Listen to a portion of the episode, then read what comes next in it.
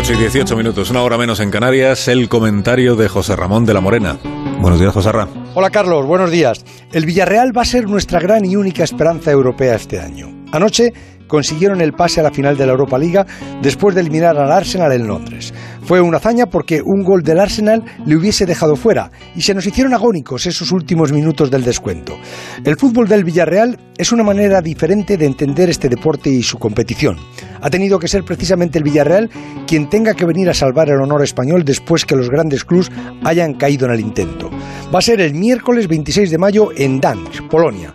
Allí va a jugar el Villarreal la primera final europea de su historia y será contra un grande venido a menos, el Manchester United. Pero ahora ha venido a más porque a la Roma la destrozó en esta última eliminatoria. Me hace especial ilusión que el Villarreal juegue esta final porque es el triunfo de un equipo humilde creado por la persistencia de un empresario local. Fernando Ross, que se empeñó en poner el nombre de Villarreal en el mundo y vaya si lo ha conseguido. Para este pueblo de la comunidad valenciana, que supera por poco los 50.000 habitantes, su equipo de fútbol significa la mejor publicidad y el orgullo del triunfo del pueblo.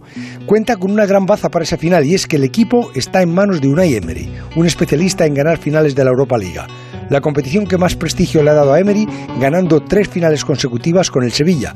Va a ser el Villarreal nuestro único barco de la Armada Invencible en las dos finales europeas, porque va a ser el único equipo no inglés de los cuatro finalistas entre Champions y Europa Liga.